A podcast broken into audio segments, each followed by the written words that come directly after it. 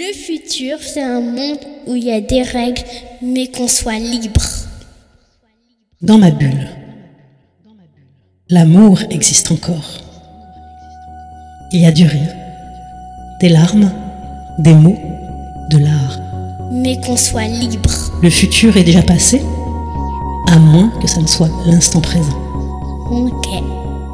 Écoutez avec les yeux, laissez parler le silence, rentrer au cœur, faire confiance à son ressenti. Le futur. Être humain, n'être qu'humain. Demain, j'ai envie d'y croire. Dès aujourd'hui. Libre de faire ce qu'on aime. Libre d'être soi. Libre d'aimer.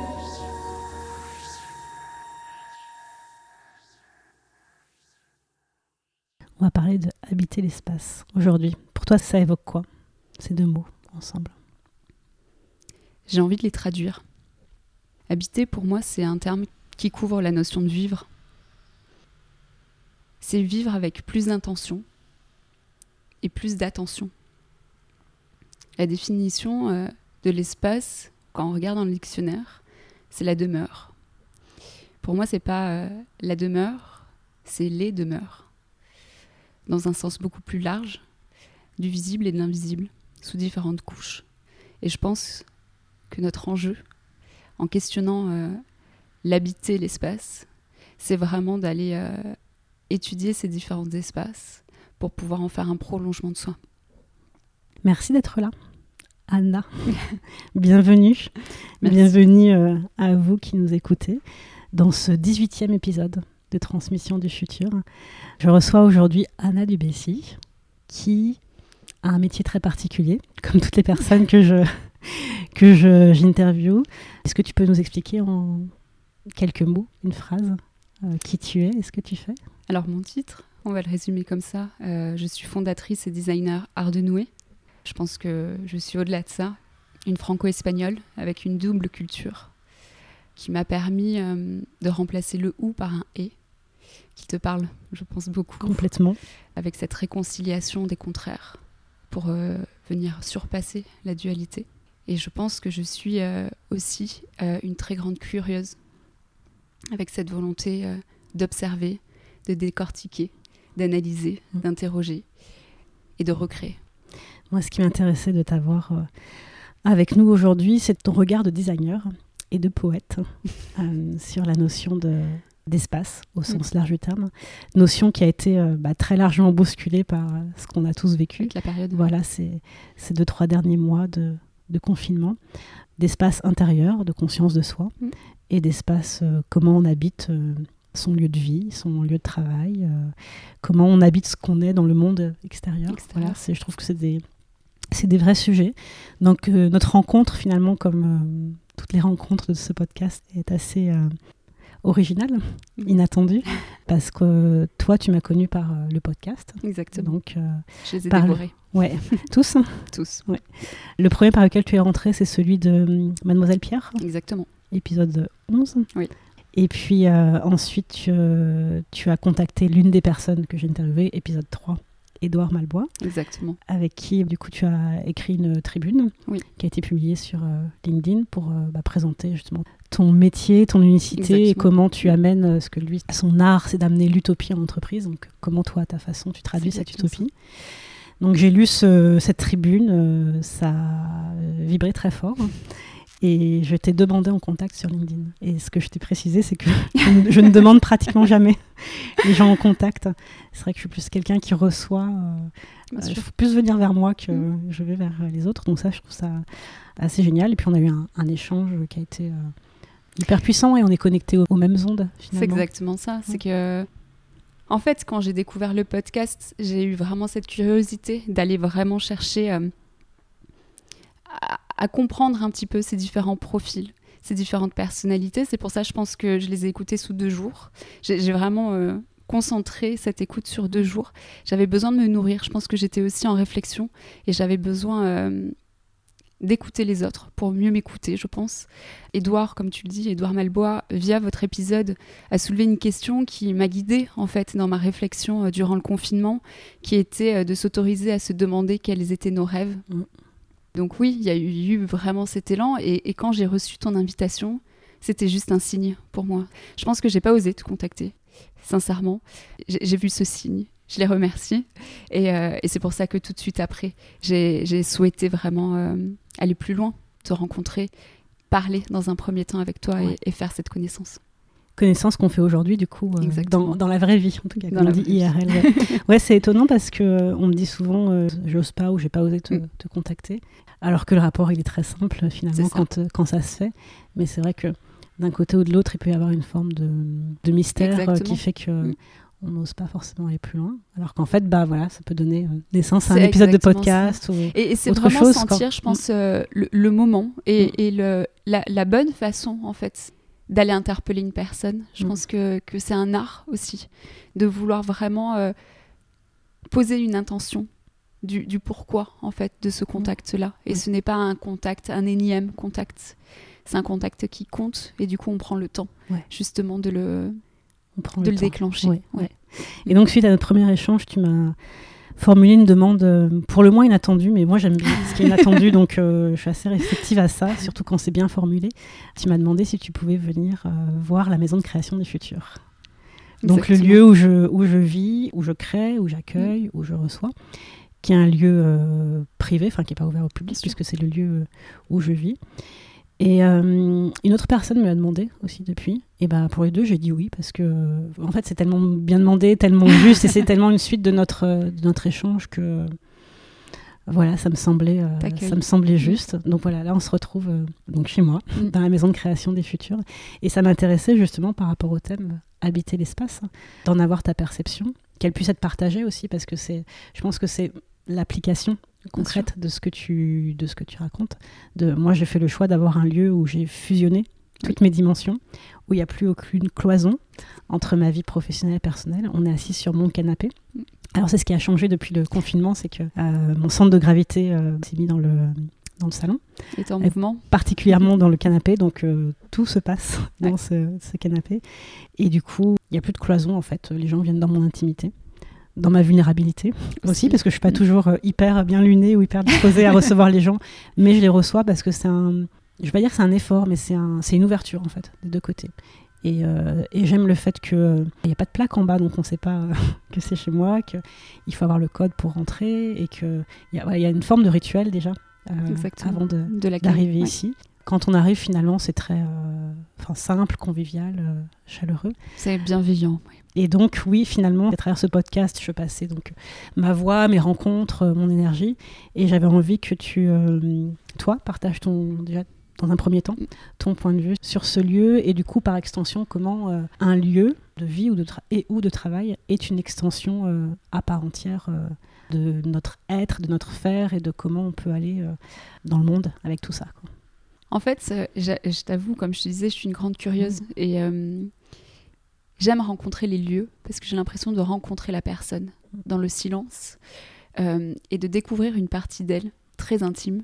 C'est pour ça que j'ai essayé de, de prendre les formes dans ce message que je t'ai envoyé euh, pour bien expliquer que c'était une curiosité euh, spatiale, temporelle, propre à ta personne, à ton identité. Et, et c'est vrai que c'est un sujet qui m'est cher aujourd'hui parce que hum, je pense qu'il y a un vrai enjeu de s'approprier. C'est non plus euh, gérer un espace, mais se l'approprier en tant que tel, en tant qu'extension de soi. Et je trouvais ça beau de faire une découverte à travers cette maison Mm. si particulière, dont tu es euh, très protectrice aussi, Mm. je pense. Euh, c'est quelque chose de très intime, quelque chose qui est rare. Et, euh, et certes, c'était vraiment ça mon intention, de vouloir euh, saisir quelque chose de, de discret. Et, et je le savais avant d'arriver que ça allait être quelque chose euh, à part entière. Je l'ai découvert. Merci de m'avoir ouvert Ouais. les portes de Avec chez toi et voilà, Mm. vraiment chez toi de façon euh, intime parce que c'est euh, on le ressent. Et je pense que c'est ça qui est beau, c'est qu'on ressent cette énergie. Elle est beaucoup plus profonde que l'énergie d'une personne proprement. euh, Il y a aussi toute cette énergie du lieu. Il y, a quelque chose qui m'a beaucoup plu. c'est quand tu m'as dit Anna, choisis ta place. C'est quelque chose que j'aime faire. Mm. C'est, je trouve que une place dit beaucoup de la personne. Ouais. Euh, Ouais, complètement. Pour ça, ouais, je, je laisse, je laisse le choix de la place euh, dans le, dans le salon. euh, et moi, je vais me positionner en fonction de ce que la personne a choisi parce que c'est une façon de la mettre à l'aise, en fait. Exactement. Et de lui permettre d'habiter l'espace. pour le. Parce que cet espace, il est mm, à moi, mais pas complètement à moi non plus. J'en suis que locataire, je suis là à durée euh, déterminée. C'est le lieu de ce passage dans ma vie. Et euh, les gens qui viennent, c'est euh, c'est un lieu de passage, c'est un lieu de... Je l'ai vraiment conçu comme un lieu de, euh, de transition, Oui. d'inspiration, de transformation, et avant tout un lieu d'amour. Donc l'amour, c'est pas un stock, C'est un flux. Donc ça rentre, ça sort et, et vraiment, euh, ouais, l'intention que je mets pour chaque personne qui entre ici, c'est que elles vivent des fois sans même le voir ou le savoir, mais en tout cas euh, une transformation qui reconnecte à quelque chose de, de plus puissant ou plus précis ou plus profond. En tout cas, euh, pour moi, c'est le prolongement de Ouais. ce que je fais, de ce que je suis au quotidien et euh, dans ce lieu où, où tout- toutes les couches sont superposées, y compris ce que je t'ai expliqué, y compris avec ma fille Oui. et le travail de transmission que je fais avec elle. euh, Donc il y a 11 ans et pour moi c'était pouvoir lui offrir euh, une vision du monde du travail euh, décloisonnée et non anxiogène. Et comme je disais, je n'ai pas besoin de lui expliquer ou de raconter qui je suis ou ce que je fais. C'est tout se passe dans l'énergie, dans la transmission vibratoire. Et toutes les personnes avec lesquelles elle connecte ici, bah, ça nourrit son imaginaire et ça lui permet aussi de... Voilà, aujourd'hui, elle a une vision très précise de ce qu'elle veut faire et ce qu'elle veut être plus tard. Ça changera peut-être. Mais en tout cas, il y a ouais, un, un terreau euh, créatif hyper fertile. Quoi. C'est ça. Et je pense que c'est ce que tu nous offres, c'est cette notion d'espace qui est beaucoup plus large, avec ses différents niveaux. Et je trouve que c'est euh, un peu un sas de décompression. C'est c'est ce fameux euh, espace entre le dedans et le dehors qui nous permet de, de se retrouver dans un moment un peu suspendu. Ça, c'est un peu ce que, ce que j'ai l'impression de vivre aujourd'hui, là maintenant, qui est profond, qui est révélateur, Intemporel, tu dirais? Intemporel Ouais, forcément. Et qui, euh, qui, qui je trouve euh, de par cette relation à nous deux cet espace qu'on instaure entre nous deux cette relation non pas celle qui justement sépare mais qui euh, unit offre vraiment pour un futur un souvenir vif parce qu'on capte en fait toutes ces intentions là qui sont très fortes et qui, qui s'ancrent dans une mémoire Et euh, comment toi, du coup, la, la notion de- d'espace, tu l'abordes euh, chez toi déjà? Et puis dans le travail que tu peux faire, euh, comment tu le vis, toi? Alors, je l'ai exploré durant le confinement. Oui. L'appartement où je vis à Paris, dans le 18e, c'est un lieu que j'ai depuis 8 ans. Un lieu qui était de transition jusqu'à présent. J'ai souhaité volontairement euh, faire le confinement ici pour me retrouver, je pense. Et il y avait euh, cette volonté de me réapproprier cet espace, de renouer avec qui j'étais à travers euh, ce lieu j'ai eu beaucoup de questions à me poser. Et, et elle a commencé avec cette notion qui m'est chère, qui me caractérise beaucoup, qui est l'essentiel, ce côté des purs. Donc euh, on dépasse l'esthétique, ce n'est pas le sujet. C'est vraiment cette question de aller creuser en nous et s'interroger sur l'essentiel. C'est la première question que je me suis posée, euh, savoir quelle émotion je voulais ressentir dans mon lieu. L'émotion qui en est ressortie, c'est la sérénité. Mmh. Et ce qui est très marrant, et c'est pour ça que tout ce que tu as entrepris autour de cette maison-là, c'est quelque chose qui me parle énormément. Parce que quand j'ai pointé du doigt cette émotion de la sérénité, Mm. je me suis euh, revue l'année euh, précédente, quand je suis partie au Japon, voyager seule, rencontrer les lieux au Diti Suzuki Museum, qui est en fait le musée euh, d'un philosophe japonais, et qui en fait est un lieu qui m'a bouleversée. Je pense que j'ai dû y rester plus de trois heures. J'ai été seule, je l'ai parcouru dans ces trois zones différentes, qui étaient la première zone d'exposition, la deuxième d'apprentissage, qui était exposée du coup euh, avec une cour intérieure, avec cette euh, approche à la nature, et la troisième et la dernière, qui était ce sas de décompression auquel j'associe ce moment, euh, qui était euh, cette représentation à l'extérieur. C'était un espace grand, ouvert, en même temps un espace où on se sentait protégé, où on est en contact avec l'eau et où on est invité à s'asseoir si on le souhaite pour observer C'est comme ça que je l'ai ressenti, en tout cas. Et c'est ici où j'ai commencé à écrire, à écrire ce que je ressentais. Et cet état-là, cette sérénité-là, ça faisait très longtemps que je l'avais pas. euh, Et c'est ça, du coup, que tu as. C'est cette émotion que tu as connectée à ce moment-là que tu as recherché Exactement. à recréer dans ton livre. Exactement. Ouais. Et, et c'est de là où je me suis dit euh, comment je peux retrouver cette émotion, Mhm. non pas uniquement dans le voyage, mais dans mon quotidien. Ouais. Et c'est là où est venue euh, toute l'interrogation de l'habituel, de l'ordinaire. Dont tu parlais tout à l'heure par rapport à la lecture de. Rappelle-moi le titre du livre, Georges Perec. Georges Perec, Oui. l'infraordinaire. Sortir de l'extraordinaire pour aller chercher l'ordinaire. Exactement. Et, et se poser les questions les plus euh, simples qui soient. Et, et observer les yeux grands ouverts, les choses qui nous entourent au quotidien, qui sont en fait euh, pour moi l'essentiel. L'essentiel, il est vraiment euh, dans le, le quotidien et dans l'ordinaire. Quand on apprend finalement à l'apprécier, il y, a- toute une beauté, une émotion, et finalement cette approche poétique d'une vie euh, émerveillée, une vie qui n'est plus euh, prosaïque en fait. Elle devient une vie de choix. Et en fait, c'était euh, justement la, soumission et l'habituel que j'ai voulu interroger pour aller vraiment creuser ce que moi, j'avais envie de ressentir dans un lieu. Et une question s'est posée de façon assez simple, c'était de se dire qu'est-ce que je voulais faire de ce lieu. C'était pas finalement un lieu de passage, parce que c'était pas un lieu où j'accueille des gens, et j'ai voulu me l'approprier, et j'ai voulu de faire euh, cet endroit une extension de mon... C'est un peu la, la chambre à soi. tu Oui, sais. de Virginia Woolf. Exactement. Euh, et de se dire, c'est mon espace. Et, et c'est un peu ma bulle de protection, et Ouais. c'est là où, euh, où, où je grandis. Et tu n'en avais pas conscience, ça, auparavant? J'en avais pas conscience à ce moment-là. Je pense Tu l'avais que- pas investi avec cette intention-là, en Non. tout cas. D'accord. Il y avait vraiment cette volonté d'explorer. J'ai j'ai vraiment, comme je te disais, ressenti un élan à, à faire un grand tri. J'avais besoin de vide. J'avais besoin de traverser le vide, je pense, pour mieux me retrouver. Et après, de, de venir euh, enrichir ce vide et lui ramener tout un sens, Oui. en fait. Et je pense que c'est c'est même plus cette volonté de recherche du vide, mais d'une voie, comme on dit si bien, euh, et dépasser cette dualité, encore une fois. Ouais, la voix du vide, euh, ma créateur, fertile. Parce que concrètement, qu'est-ce que tu as enlevé ou fait bouger ou réagencé euh, je me suis interrogée euh, et, et mis en, en corrélation euh, ma personne avec déjà les directions énergétiques. C'était pour moi le point de départ, euh, de pouvoir étudier les zones de cet espace. Et après, c'était venir vraiment interroger non pas les fonctions de la domesticité d'un appartement avec une cuisine, une chambre, euh, une salle de bain, mais plutôt venir interroger euh, mes actions quotidiennes. Et ici, dans ce lieu, j'ai posé l'intention de m'émerveiller, de m'inspirer, de créer, d'être efficace aussi et de décider. Et en fait, tout ça vient en corrélation avec mon métier qui est de penser, concevoir, décider.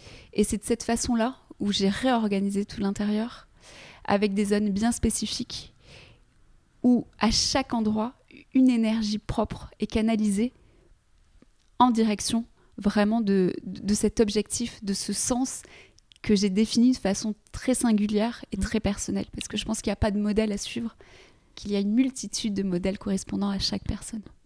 Et ce que tu fais sur euh, ce que tu as fait instinctivement sur ton espace, hein, comment il se traduit dans tes créations? Justement, tu n'as pas raconté euh, Art ce que c'est. Et euh, mais j'ai l'impression que ta création elle est multi-support.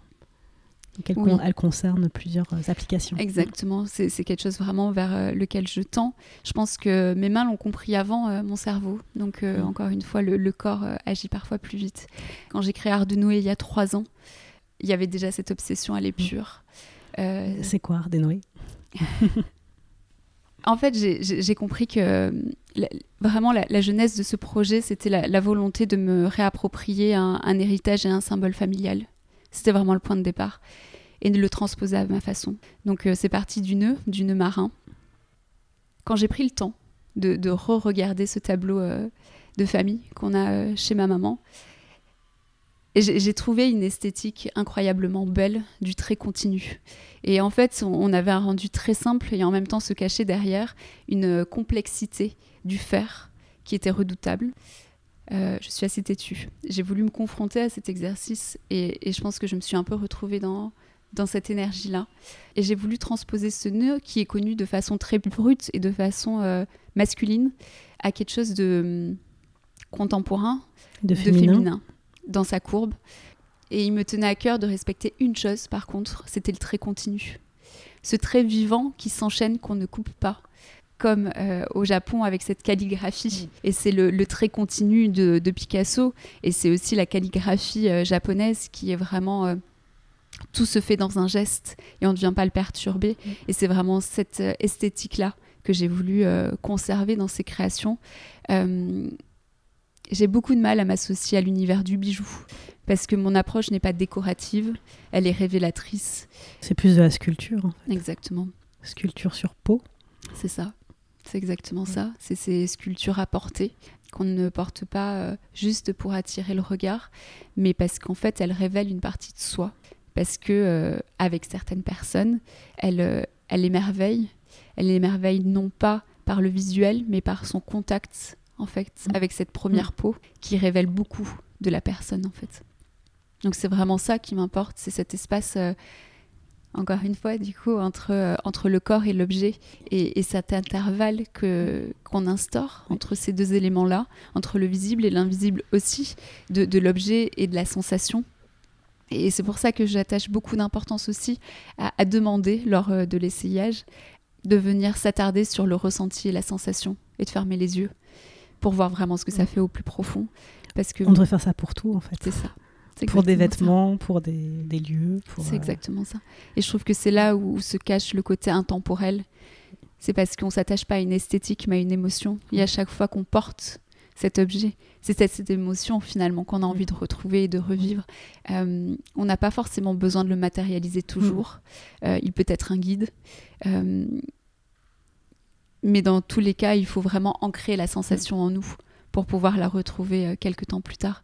Donc il y a vraiment cette, étude qui a été faite entre euh, le corps vraiment et, cet objet de sculpture qui était de se dire en fait je veux pouvoir le faire fusionner encore une fois comme une extension pour qu'il vienne coller au corps avec les différentes courbes féminines, euh, que ça soit autour du poignet, autour de l'ossature, et vraiment avoir comme cette sensation par exemple de main posée qui nous accompagne voilà, c'est à chacune des créations euh, une, une, façon d'habiter le corps de façon différente. C'est une autre façon d'habiter l'espace. Hein. Mm. Est-ce que tu travailles sur des espaces en tant que tel Ou sur des objets qui habilleraient ou habiteraient un espace? Alors, oui, euh, de façon cachée, on va dire. Tu as, vraiment un, un, regard et un discours de, de designer, d'architecte. on sent que tu maîtrises le sujet. Euh, donc ta maîtrise intuitive, est-ce que tu l'appliques à d'autres? D'espace que le tien. C'est la volonté. C'est en fait, euh, ce que je te disais, c'est que je pense qu'il y a cette volonté à designer autant le visible que l'invisible. Et que c'est un grand tout qui est indissociable. Je pense que je l'ai commencé avec le rapport aux autres. Euh, cet espace-là où j'ai souhaité euh, changer la norme sociale qui est de se dire une marque doit être vendue en boutique. C'est quelque chose qui ne me correspond pas et je l'ai assumé depuis un peu plus d'un an, on va dire. Et pour moi, il était important de reconnecter les gens. Il y, a une très belle approche que j'aime encore une fois du Japon, qui est que au Japon, un vendeur, euh, quand il autorise l'acquisition d'un objet, c'est qu'il livre une partie de soi à la personne. Et je pense que ça, c'est une réalité et qu'il faut la vivre. Et pour la vivre, il faut rencontrer et il faut vivre un moment avec la personne. Et, et c'est exactement ce mon intention, c'est-à-dire que pour moi, un designer n'est pas quelqu'un derrière un bureau, c'est quelqu'un qui part à la rencontre. J'ai énormément appris avec toutes ces femmes qui ont eu euh, l'audace de venir me rencontrer, parce que c'est quand même quelque chose de, assez particulier qui peut euh, peut-être intimider au départ sans me connaître. Après, on se rend compte, encore une fois, comme ce qui se passe avec toi, que tout est très fluide et très simple. Mais il faut oser le faire. Et euh, donc, je pense que j'ai investi l'espace de cette façon-là, avec le rapport à l'autre. Et euh, le confinement m'a permis de, l'extrapoler dans, dans un autre niveau, qui est l'espace et le temps. Et, c'est ce qu'on évoquait, c'est cette référence, et c'est ce qui m'a donné envie d'aller découvrir le, Japon, c'était le concept du ma. Le ma, en fait, c'est un concept spatio-temporel japonais qui signifie à la fois intervalle, durée, espace, silence aussi. Et en fait, ce sont toutes ces notions qui ne séparent pas, comme on disait, mais qui réunissent. On ferait une erreur de l'associer au terme occidental du vide, du néant. On, est euh, dans une notion beaucoup plus riche que ça. En fait, on dépasse du vide euh, créateur, la matière. une nouvelle fois. C'est exactement ça. Et c'est une approche que je suis allée explorer dans différents niveaux d'art, Mm. différents, que ce soit l'architecture, comme je te disais, avec cette traversée d'espace, l'architecture, le mât, il se, il se transpose avec euh, ces, ces passages intérieur-extérieur, avec ces espaces ouverts, en fait, qui sont à la fois euh, ces chemins de gravier, les galeries, Mm. euh, les portiques, tout- voilà, tous ces éléments-là qui, euh, qui, ouvrent la transition. Euh, on le ressent aussi euh, via la cérémonie de thé, où on s'en rend pas compte, mais euh, c'est une œuvre d'art. C'est euh, des lignes imaginaires sur lesquelles sont posés euh, ustensiles et différents objets qui viennent en fait enrichir cette expérience. Tout est tellement minutieusement étudié esthétiquement et d'un point de vue sensoriel, encore une fois. Voilà, c'est quelque chose qui m'a beaucoup parlé, encore une fois, et c'est ce que j'ai tenu à, à retrouver durant ce- ces deux mois de, de confinement qui sont devenus deux mois de travaux et de réflexion pour moi. Et c'est vraiment une nouvelle direction. Deux mois de reconfiguration. Exactement. Ouais. Avec, euh, finalement, ce que j'entends, c'est une, une intention et une exigence euh, de dépouillement, mais dépouillement au sens euh, être au plus proche de son essence. C'est exactement ça. Mm. Et l'essence, elle est par définition mouvante. quoi. Peut pas l'attraper et la, la figer à un endroit, d'où euh, bah, le fait que les, les lieux, les intérieurs, les, enfin, tout ce qui nous constitue euh, ne Ouais. peut pas rester figé. Quoi. C'est ça. Mm. Et, et c'est vrai que ça a été vraiment euh, cette volonté de, de- de questionner l'espace et le temps est venue finalement à avoir une posture assez euh, critique et à la fois créative pour euh, dépasser la forme et l'apparence et vraiment s'interroger sur l'usage qui est une approche de designer certes qui est en fait de questionner la norme sociale pour venir cultiver l'art de vivre et l'art d'habiter. Et dans cette intention, c'était vraiment de me dire l'espace, quel en est son objet. Et, et c'est vrai que d'avoir pu poser cette intention et cette attention, en fait, que de créer des nouveaux espaces qui étaient propres à l'inspiration, à l'émerveillement, correspondait du coup à une nouvelle assise, à une nouvelle direction, à un nouveau regard porté. Pour moi, ça se traduit toujours vers l'extérieur. Euh, la concentration, la décision, elle était, elle, axée sur une euh, assise beaucoup plus droite. Euh, sur, sur ce mur que j'ai réinvesti, que j'ai vidé et réinvesti de plus de 200 post-it. Incroyable, où en fait se dresser au fur et à mesure de, des réflexions l'accueil en fait de, tout ce qui était en train d'émerger. Et, et je trouve que c'est ça aussi l'enjeu aujourd'hui, c'est de pouvoir euh, se réapproprier cet espace, euh, loin de, de cette recherche euh, de, de représentation. Tu, tu vois qu'on a beaucoup, euh, que, que moi par exemple j'avais beaucoup en entreprise par Mm. exemple, et qui vient euh, accaparer l'esprit. Oui, et tu parlais d'ailleurs de tout à l'heure euh, en off Mm. du bureau du PDG. Oui. C'est un sujet qui m'intéresse énormément. Je pense que c'est un, un- un sujet d'étude à part entière. Euh, J'aime observer le, euh, le bureau des dirigeants, tout simplement parce que je trouve que c'est euh, le lieu même du pouvoir, non pas le pouvoir, mais, mais dans toute sa beauté, en fait, qui est cette prise de décision, celle qui va engendrer le changement et l'amélioration. Et je trouve ça dommage de, de voir cette multitude de bureaux qui sont très chargés, qui sont esthétiquement très beaux, mais qui sont toujours basés et ancrés dans des marqueurs sociaux de prestige, de puissance, et on ne retrouve pas euh, généralement euh, toute la singularité et l'âme du dirigeant. du Ouais. dirigeant Ouais. et vraiment euh, une exploration dans, dans ses fonctions mêmes de dirigeant. C'est Georges Perec qui le dit très bien, c'est a-t-on vraiment besoin de plus quand on est dirigeant que le vide pour réfléchir, décider et faire les 100 pas pour pouvoir se concentrer? Et je pense que c'est un réel enjeu aujourd'hui dans nos sociétés de réétudier ce genre Ouais, d'espace ouais, complètement. ouais. Et c'est ce qui me plaît aujourd'hui ici avec toi, c'est que tu t'es euh, complètement défait euh, de, de cette image-là et tu allé vraiment creuser sur, une, euh, sur un espace beaucoup plus euh, intimiste, beaucoup plus profond qui permet un échange plus authentique. Et hum, pour les personnes qui nous écoutent et qui ont été, je pense pour toutes les personnes qui nous écoutent, qui ont été chamboulées par euh, ce confinement et par cette euh, dissolution des espaces, Mm. finalement, de tout faire au même endroit et de plus forcément avoir d'espace à soi, euh, qu'est-ce que tu euh, ouvrirais comme perspective, euh, justement pour leur permettre d'habiter mieux leur espace? Je pense qu'il faut avant tout interroger. On, on voit bien qu'on tend vers un- une décision et un, monde décloisonné.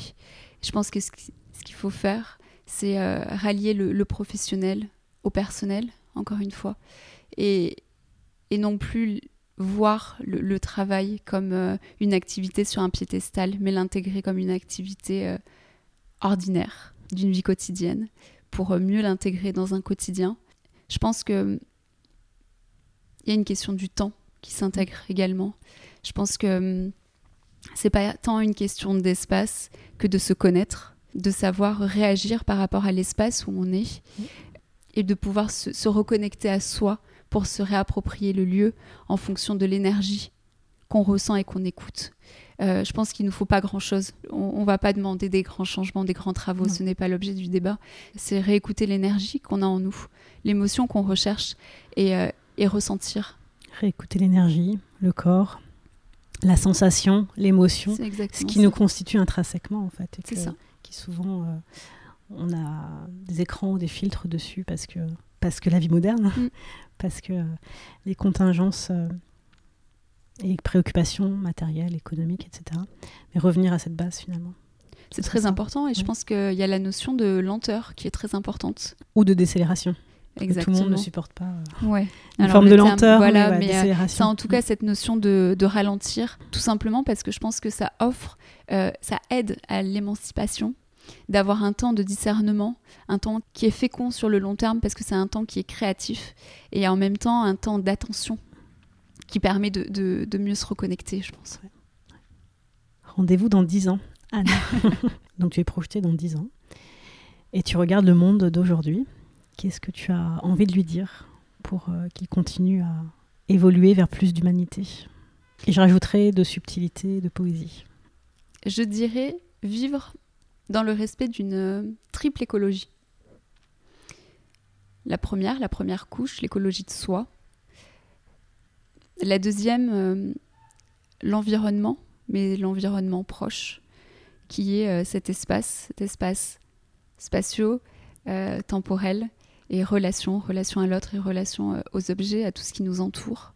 Et bien sûr, la troisième étape, euh, cette écologie planétaire mm. qui est proche de la nature.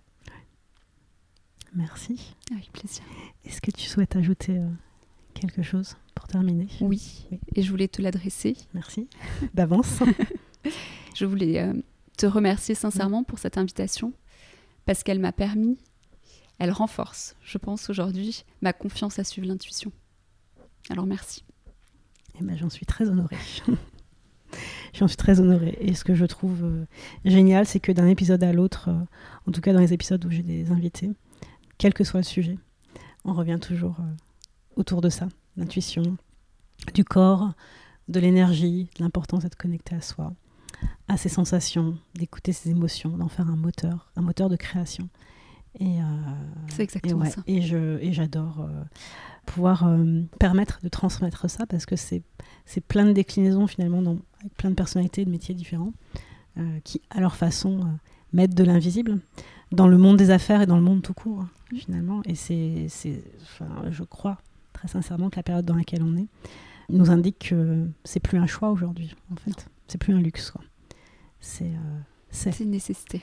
C'est la, la suite. Quoi c'est demain. C'est aujourd'hui pour permettre demain. Mm. Ouais, en tout cas, c'est euh, une voie à continuer à ouvrir, à explorer. Et cette voie-là, elle est infinie. Donc c'est ça qui est génial aussi. Mm. C'est toute l'excitation qu'il y a derrière chacun de ces, ces projets. Exactement. Merci beaucoup. Merci à toi. On espère que ça vous a euh, euh, bousculé et inspiré, comme à chaque fois. Et puis, bah, rendez-vous prochainement pour la suite des aventures. À bientôt. Être humain n'être qu'humain. Demain, j'ai envie d'y croire. Dès aujourd'hui. Libre de faire ce qu'on aime. Libre d'être soi.